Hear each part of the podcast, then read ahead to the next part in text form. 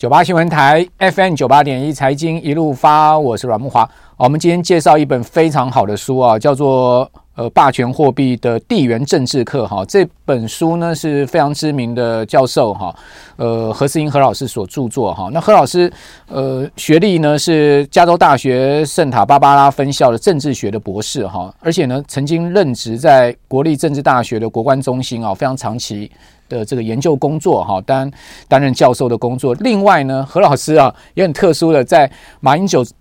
总统的时期啊，曾经担任过这个国安会的副秘书长哈。那这个大家知道，国安会是呃非常重要的总统的一个幕僚单位了哈。那呃能能在这个国安会当副秘书长，我相信呃这个何老师整个这个国际观跟呃。这个战略观呢，一定是呃达到一定的程度了。所以，我们今天呢，特别借由何老师的这本新书啊，来告诉大家哈，其实这个货币哈，还有呢金融，还有政治，还有战争哦，在何老师这本书里面写的非常详细，它其实是不可分割的。哦，那当然，今年最。最重要的一个呃，或者说大家最醒目的一个呃话题啊，就是所谓的去美元化了哈。那这个是我们今天要请教何老师的重点。那 去美元化是玩真的还玩假？是真的有可能会发生吗？还有另外就是央行先前呢，我看到他的报告里面有写这个美元武器化。哦，央行各位都知道，他那个报告出来应该要四平八稳。居然央行会写到美元武器化，可见这件事情哦，呃，被央行的高层或者研究员也是在探讨的哈。所以一并好，在这本书也有写到美元武器化的事情。我们今天重点着重在这方面的探讨，来请教何老师。何老师你好，哎，你好，木华兄，是何老师，为什么您会呃写了这本书？这个缘起，先来跟我们谈一下吧。哦，因为诶，我教书教国际政治经济学啊，也教了好多年了。是，那么就逐渐的把焦点呢放在货币上面。因为我发现这个货币啊，在国际政治上啊，有时候作作用啊非常的广泛。对，那么货币呢，除了是国家自己会富以外，还可以用来对付别的国家。这个叫做 强啊，所以这个富强呢，都是这个近代国家追求的两个目标，所以我就写了这本书。OK，您您说这个货币用来对付别的国家，呃，从近代货币史上我们可以看到什么样比较明显的例证呢？啊，好几个啊，这个讲近一点的话，就是一九五六年。对。这个英国啊，还有法国要出兵苏伊士运河，是。那么美国呢是其其以为不可，他所谓出兵苏伊士运河，是因为埃及啊把它收归国有了。对对对。这个英国啊是不能同意，所以呢，英国就和法国啊准备出兵。嗯。那么美国不同意，那英国呢决定照干不误，所以呢，这个美国啊就在呃就在就就在有一天呢，他就把这个英国的。英镑啊，就开始抛售。啊那你只要抛售英镑啊，它英镑就迅速的贬值。OK，那这一贬值呢，英国啊，在不列颠森林体制下面啊，它一定啊要把英镑拉起来。嗯，我拉不到八五个小时、八个小时啊，英镑啊就英国的外汇存底啊就去了一大半。嗯，所以呢，英国啊在八个小时之后啊，首相啊马上就说。呃，我停止出兵的决定了，就撤兵了。哦、是，所以呢，这个这个对付别的国家，嗯嗯，这美国对付用美元对付这个别的国家，当然英国一退兵，这个法国跟着就退兵了，所以呢，这就没有引引起一场战争。所以这个是美元那武器化。其实另外呢。也可以作为防御使用。OK，所谓防御使用呢，就是这个呃老蒋总统啊，对，那个老蒋啊，这个在日本要侵华之前呢，大概是在我记得应该是在一九二五呃一九三五年，民国二十四年二十五年的时候，他就跟美国跟这个英国讲好了，你要把这个银银子啊要卖给我，而且要便宜的给我。嗯。我没有这个银币啊，没有银子作为准备的话，因为在中国传统是一个银本位的国家，是我没有这个银子的话，我就诶，我不能够顶得住日本的军事。那么你如果给我银子的话，我要顶得住的。所以呢，这个美国和英国早早就和这个呃老蒋啊确定了，就是把这个。这个这个银呢，给他买够了，白银呃，卖给卖给这个卖就是以便宜价格卖给卖给中国，所以呢，这个靠了这个呢，这个老蒋啊，抗战可以搞个八年，这个当然这个就不是代表着经济力量啊，是政治力量或国际政治力量的一部分，而且是很重要的一部分。所以你叫我举两个例子，找到两个很近代的例子，好，一个武器化，一个说这个呃防御用，反正打仗就要花很多钱嘛，对对对对对，不管。怎么样？你就是需要这些钱。你讲实在的，你这个呃战争还没打，这个粮草要先行啊。军饷没发出去的话，谁要替你卖命呢？对不对？对对对。就像这这次乌俄战争，你可以看到那个呃雇佣兵，其实呢也是要给他们钱的。要要要，对，没错没错没错。所以这个其实很现实的一件事情。所以我们来讲说，其实呃这个我们常讲说，其实呃这个战争只是这个政治的延伸而已。好，那其实战在战争战争更之前，其实是金权嘛。对，没错，完全对，我完全同意，所以写这本书。OK，所以你这本书其实就是把近代呃的历史哈，从这个货币的角度、金融的角度来解读。好，那我我我要请教您，这个呃，大家今年谈的最多的哈，叫做美元武器化这件事情。嗯、那像像这个今年四月份哈，那个特斯拉的 CEO 伊隆马斯克还讲了这个事情，他在推特上还讲说，其实呢，他说拜登呐哈。用这个呃制裁俄罗斯啊，好把美元当成武器化，其实这个是一个不对的事情。我不晓得您怎么看这个事情？呃，我觉得就国际政治来说啊，国际政治有时候啊无所不用其极。对，那么我觉得这个用美元呢去制裁俄罗斯啊，嗯嗯嗯、呃，是一个应该这样子讲好了。你如果硬碰硬的话，嗯、核子大战那搞不来的。嗯，那么全是大家都是输家。对，所以呢，用美元制裁的话呢，对俄罗斯啊是有很大的打击的。当然，美国的美除了美元制裁以外，还配合了很多别的什么晶片制裁啦、石油啊这还有那个 SWIFT 系统把它踢出去啊。对对对对对对，所以这些呢都是这个美元武器化的一部分。其实呢，美元武器化，呃，是是美国啊，因因为全世界各国啊，大部分呢都是使用美元做交易的。那么美很多国家呢，因为美元呢、啊，它没有美元做交易，那么大部分的国家实行这个我们说的重商主义。所谓重商主义就是多出口少进口。嗯，那么你多出口的话，少进口的话呢，那一定要有国家去吸收你的出口。嗯，对不对？那么你吸收了出口之后，美国呢现在大概吸收了这个全世界出口的大概有一半。嗯。那么，呃，再加上其他英语系的国家，大概吸收了全世界出口的百分之七十五到八十。嗯，那么美国。吸收了这么多别的国家的出口，是不是别的国家赚了很多美元？对，对不对？他他是不断印钞啊。对，应该这样子讲好了。这些国家赚了美元，你你要变成外汇存底嘛？所以外汇存底嘛，对不对？那你这个外汇呢，就要放在某一个国家的货币上。嗯。那最稳当还是放在美国美元上面。嗯嗯。所以呢，美国就可以发行它公债。对。那么这些国家就买这些公债。OK。你买了公债之后，美元呢就变成了。这个大家都在共同，几乎是共同使用的货币了。对。那么你你可以看到，我们那个台湾银行啊，每天都有这个呃即时的这个汇率。对。那第一笔就是美元。嗯。那永远第一笔就是美元。嗯。你看这个日本、韩国，我们讲东亚，日本、韩国这个台湾，甚至包括中国大陆，都是啊用美元呐。大部分几乎都是用美元做交易，所以呢，全世界的外汇存底，那么大大部分呢是存在美元上面。所以你当你把钱存在美元上面的时候，美国呢就在你要去提领这个美元嘛，对不对？所以呢，美国呢就可以在这个美元的这个提领和存的过程呢，它设下很多这个呃。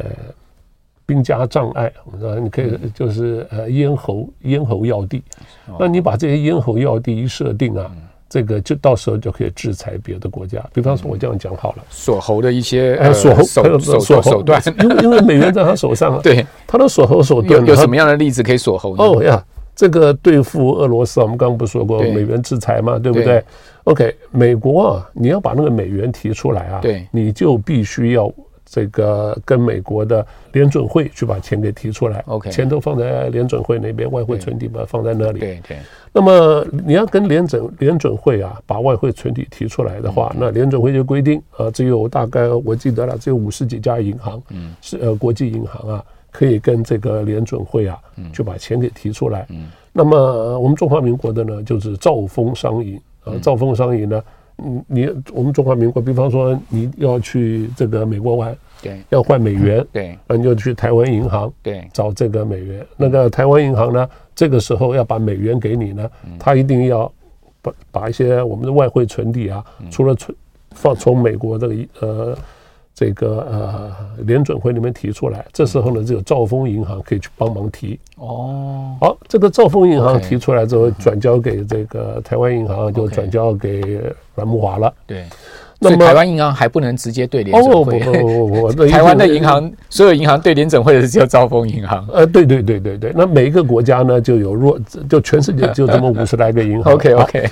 俄罗斯呢，要对付这个，要要要把钱给提出来，看要打仗了，美国要制裁他，把钱提出来，把你冻结了。美国啊，就就是就把它冻结起来了。这时候另外一个办法就是俄罗斯的银行啊，就拜托别的国家的银行，比方说这个呃 Deutsche Bank 就是德意志银行，对啊，去把这个钱提出来。哎，美国说啊不行。对。那么可是呢，这些钱呢，名义上还是属于俄罗斯的。那么这个冻结业者呢，他的意思啊，是不能够把它充公的。嗯那么因为美国啊，它它的市场是透明的，而且它。法制很完整，它有一个法律啊，是规定啊，你不能够把别的国家主权国家存在你这里的钱啊，就没收国有了，啊，规定的很清楚。但是他可以不不不让你提啊，他不让你提，其实其实 这个其实跟没收没收差不多，形式上没收没收了还要你自己拿来可以用嘛。到最后的时候，如果乌俄战争啊，这个呃签了和平协议，俄罗斯要赔款给乌克兰，那么也就是说你就可以你就要拿这个钱赔给乌克兰，对对对对对，钱是扣在他手里啊。那其实呢，普丁也早就想到这一这一步了，所以呢，他就在二零一四年呢。从这个诶呃，他不占领了克里米亚半岛吗？对对。那时候美国就开始对他制裁啊。对。他就逐步减少美元的持有。嗯。那么逐步减少，你你可是你减少的再多，他好像减少了三分之二，把大部分移到欧元去了。OK。那么可是即使是这样子呢，你有三分之一的还是要被美国冻结，那也很伤的，那钱就没了。嗯。所以呢，这个乌俄战争啊，就应该说。二零一四年，这个俄罗斯啊，这占领了克莱米亚之后呢，这个美国对他制裁，所以大陆呢也看到了，也现在也在看怎么制裁。大陆也在看这个呃呃呃，二零二二年三二月开始的这个俄乌战争啊，这个美国怎么制裁这个呃俄国？所以呢，大陆在二零一四年之后啊，他就开始积极推广使用银联卡。嗯，你不要到时候啊，这个美国的 Visa 和 Mastercard 的那两张叫威士卡，还有这个呃万事达卡，对，这两个卡呢占了全世界百分之八十的市占率。嗯，那么这个乌俄俄呃俄罗斯和乌克兰的战争一开始啊，这两个就离离开了，一离开了之后啊，就搞得这个很多。呃，这两个银行的卡啊，就在俄罗斯使用的，就不能够，俄罗斯就不能用，搞得俄罗斯很多人也头很痛啊，头很痛啊，用这两张卡。所以呢，大陆呢，其实呢。大概在二零一四年就晓得这件事情，俄罗斯也知道，所以俄罗斯开始发行他自己的卡，叫做世界和平卡。是，这这个其实这这这因为都跟美美元挂在一起呢。好，何老师，我们这边先休息一下，我们这边先进一段广告，等一下回来再请您来告诉我们，哦，这个美元武器化跟所谓的去美元化，哦，是不是真的会呃会挂钩在一起？好，我们这边先休息一下。九八新闻台 FM 九八点一财经一路发，我是阮木华。好，刚刚何老师把这个 呃整个货币哈霸权讲得非常清楚。其实是货币大霸权近代史上第一霸权是英镑了哈。英镑没落了，这个一一战之后，英镑开始逐渐没落，到二战呃的末期哈，布列登森营会议确确认主导了美元霸权的开始哈，这个其实也是形势比人强，因为美国国力胜过英国嘛，你这个国力越越强的国家，你的货币就是这个越越有威嘛，哈，这个应该是这个全球大势之所趋。那现在呢，因为发生这个乌俄战争，二零一四年克里米亚战争，以及呢美中对立哈，包括中俄的结盟，那这样子一个体系，现在目前呢看起来过去所谓的这个全球化已经被被被割裂了哈，那这个全球化。最主主要的主导其实美国嘛，也是因为这个美元霸权的问题哦，他用这个货币跟经济挂钩哦，那但是呢，他发现诶，他这样子的做法也没办法改变这个集权国家呢变成民主国家，所以他现在开始就是说，我就要。我就跟你搞对抗体系了哈，不是在搞这种所谓的呃这个呃像像同化体系，那对抗体系这两个国家中俄看在眼里，就是搞自己的货币体系，搞自己的金融结算机制。好，那这地方就要继续来请教这个何老师，像这样子所谓的中俄结盟的去美元化哦，他们把美元，他们认为你美国把美元当成武器要来对付我们，那我们现在要搞去美元化，呃，这个搞得成吗？诶。直接说，我觉得搞不成。你觉得搞不成？我觉得搞不成。是，呃，最重要就是说，当然这个呃呃，中国大陆啊，还俄罗斯，还有其他别的国家，对，对于这个美国搞这个美元武器化，实在很感冒。一定的，对。那么，所以呢，这个中国大陆啊，就在推广这个人民币国际化，这个也是大家耳熟能详的一个词。那你可是呢？有几个问题啊，在挡在这个中国大陆的前面。你要把人民币国际化，你就一定要像美元，让别的国家、别的国家的政府、人民都能够持有美元，对对不对？所以呢，人民币啊，必须要能够流到外头去。可是，当你把人民币要流到外头去的话呢？这对中国大陆啊是件非常麻烦的事情，因为呢，它就越来越减少了自己对于就中国大陆对于自己总体经济的控制。嗯。所以呢，这件事情啊，恐怕是很难的，而且他也可能对人民币汇价的稳定，他也没有那么哦，他没有办法，他没有那么有信心的。对对对对对，这个汇价一不稳定啊，对这个人民，对于这个中国大陆的这一套经济发展是很有点难了。对，那么这个，所以呢，中国大陆现在就在推动啊，就是和别的国家呢，尽量用人民币啊。嗯。开始呃做交易，就结算这个结算商品商品贸易的部分。对对对，做结算做清算的哈。那么比方说好了，好几个啊，比方说这个呃，他和沙乌地阿拉伯对，那么就觉得呢，这个就就就就就大大肆的这个渲染了啊，有买油的呃买油我是可以用 人民币啊来报价的，对，然后到时候用人民币买，可是呢，没有人知道。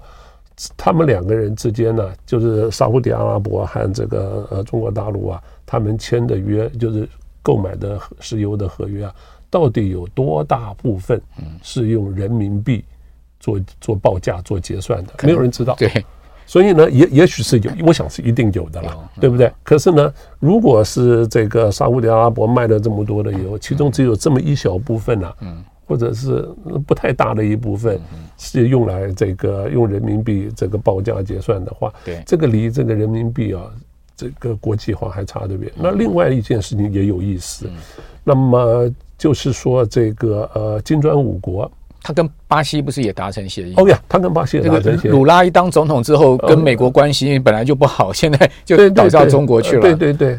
那么，那么它也是说可以部分使用，可是你要看看啊，巴西啊，它和其他国家，它用什么货币做交易？绝大部分是用美元，还是用美元？还是用美元？因为巴西在那个南美洲，它自己是中南美，它自己是一块，对，等于是一个这个不太正式的经济区嘛，是，所以它还是用美元。那么另外呢，就是呃，它跟呃说是要用呃。呃，这个新兴的这五个国家，那么作为呃发行一个共同货币来抵抗美元这件事情实在太难，我觉得是做不到的。呃，两个原因，第一个，这五个国家之间呢经济体的差异啊也太大了，那么另外呢还加上印度啊。跟这个中国大陆啊，在地缘政治上是互相不爽的，是有边界摩擦的问题。对不对？他互相不爽，互相不爽，说你要把这个你的货币主导权交给一个中央银行，呃，这这这恐怕做不到。而且要交给哪个中央银行呢？一定是交给中国大陆中央银行，因为它是这个呃五个新兴国家里头啊，它最大的经济体，你当然交给他。这是所以他做不到。可另外呢，你如果看欧元，这就是为什么这本书里有特别提到欧元。欧元是仅次于美元的国际性货币。对。可是呢，在很多个重要的这个呃经济危机的呃银行危机的时候，还是美元呢最管用。嗯。欧元呢，在二零零八年之后啊，也有欧元危机，二零一五年才结束。嗯。所以呢。这个欧洲国家已经意识形态这么近了，又有这个 EU 啊，叫做欧欧盟，对，然后另外又有军事上又有这个北大西洋公约组织，都已经这么靠近了，它的那个货币啊，对，还没有办法这么管用。对，还有 ECB 嘞，它还欧洲央行，它还欧洲央行，所以你看看这个在。就是说，在这结构上啊，欧洲的情况已经比这个新兴五国好太多了。是，它的欧元呢都抵不住这个真美元呢，只能屈居第二。对，而且是一个么离得很远的老。那那那从从美国的角度，他也不能乐见欧元比他壮大。哎，他的我觉得他他做不，就是说美国人我相信很清楚，他知道欧元做不到的。我 我。所以他他也不必去打压什么欧元，而且你看欧元啊，最近啊，这个比起美元来，现在好像是一点零七嘛，对，一点零七美元对于欧元嘛，那欧元呃呃呃逐渐下来，原因很简单，因为那个欧洲的经济成长啊，就疫疫情过后，对，德国已经连续衰退了，对啊，嗯。这个欧洲的经济成长是比美元慢慢的嘛，比本比美国慢的。那何老师最后有个问题要请教您了，就是在这个大环境下面，美元霸权看起来会一直持续下去。那在这个霸权体系下呢，我们中华民国哈，该该该该如何该如何顺应这样，或者说我们该呃夹在美中两大这个强权中间，好，我们在地缘政治的风险上，在货币的风险上面，呃，或者在经济跟金融的风险上面，我们该怎么做呢？因为当你也当过这个也参。正总统府参这个国安会副秘书长的职务哈，您您您觉得应该会是怎么样？我觉得从这个马政府到现在的蔡政府啊，大概我我只讲货币这一块啊，就货币国际货币政治这一块，大概都是走跟跟着美元走，这是你你不能不跟着美元走，这也是没办法，你是没办法的事情。所以呢，我觉得在这个上面恐怕我不能，我们不能够做的更多了。是。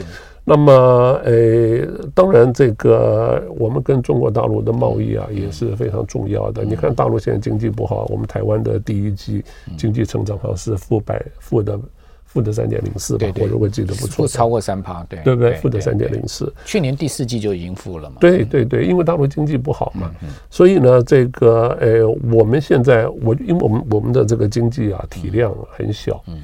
那么能够做的就只能够适应。我觉得我们这个国家从一九四九年这个到台湾来啊，做的适应啊都还蛮不错的。那那么恐怕要做得更好啊，我觉得是有点难。已经做得非常好，因为你的经济体量太小了。是我们的经济体是世界的二呃第二十一吧，差不多。那么俄罗斯在刚开战的时候被抵制的搞得一塌糊涂啊，比我们还退一名。对，我们本来是二十二，俄罗斯在我们前面很多。后来俄罗斯变二十二，我们变二十一。现在我想我们还应该是二十二。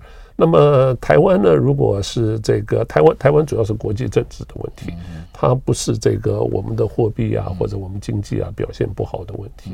我觉得我们都还不错的。好，呃，这本书再次推荐给大家哈，这个呃，霸权货币地缘政治课啊，呃，何世英何老师所著作，这个是由呃联经出版社所出版的嘛哈，所以呃大家可以参考这本书哈，这个近代货币史哈写得非常清楚，然后也把我们刚刚所谈的这个呃相关的话题也都在里面有讨论。好，今天非常谢谢何老师来到我们节目现场，谢谢，谢谢各位听众观众，谢谢。